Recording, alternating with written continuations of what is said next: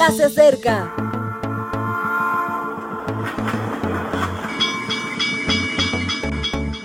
Partimos ya.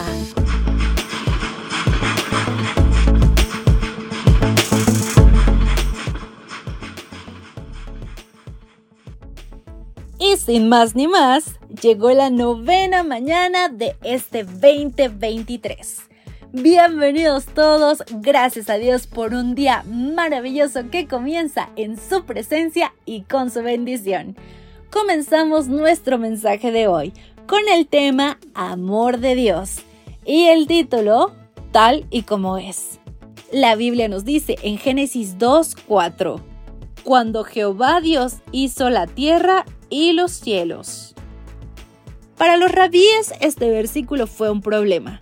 No era nada relacionado con creacionismo o sobre el momento en que todo fue creado.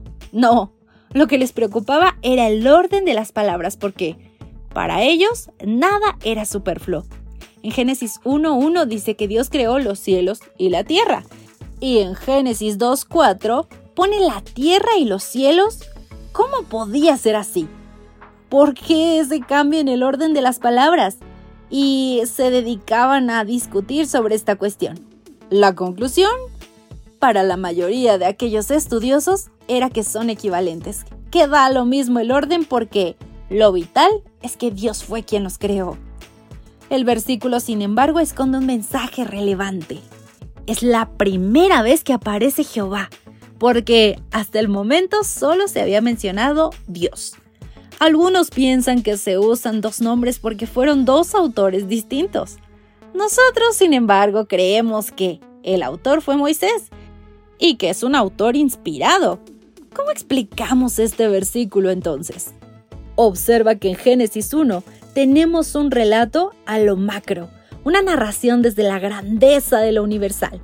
Dios crea solo con hablar, porque es Dios.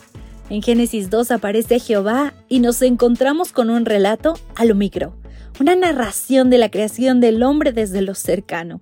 Jehová crea desde la proximidad porque es Jehová y está al lado del hombre cuando tiene que estar.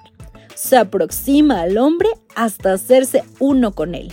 Dios es Dios de los cielos porque es el soberano del universo y Dios de la tierra porque es el amigo de las personas. Esas dos cualidades le hacen objeto de nuestro amor. Él es Dios de miradas, de seres celestes, soberano absoluto del cosmos y a la vez Dios de personas, el mejor compañero del cosmos.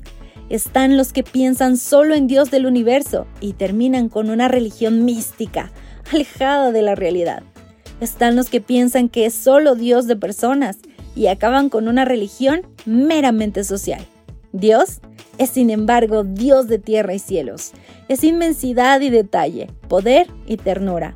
Es curioso que antes de crear al hombre, quiere dejarlo claro. Anhela que vivamos en el equilibrio, porque hemos de conocer cada una de sus dimensiones. Anhela que le respetemos como Señor, que dialoguemos con Él como amigo y que le amemos como Dios. Querido amigo, ¿Qué relación quieres llevar con Dios? ¿Cómo quieres verlo, percibirlo, hacerlo parte de tu vida? Esto definirá gran parte de quién eres y cómo será este año, así que decides sabiamente. Yo soy Ale Marín, me despido por hoy y te encuentro en una próxima ocasión. Gracias por acompañarnos. Te recordamos que nos encontramos en redes sociales. Estamos en Facebook, Twitter e Instagram como Ministerio Evangelike. También puedes visitar nuestro sitio web www.evangelike.com. Te esperamos mañana.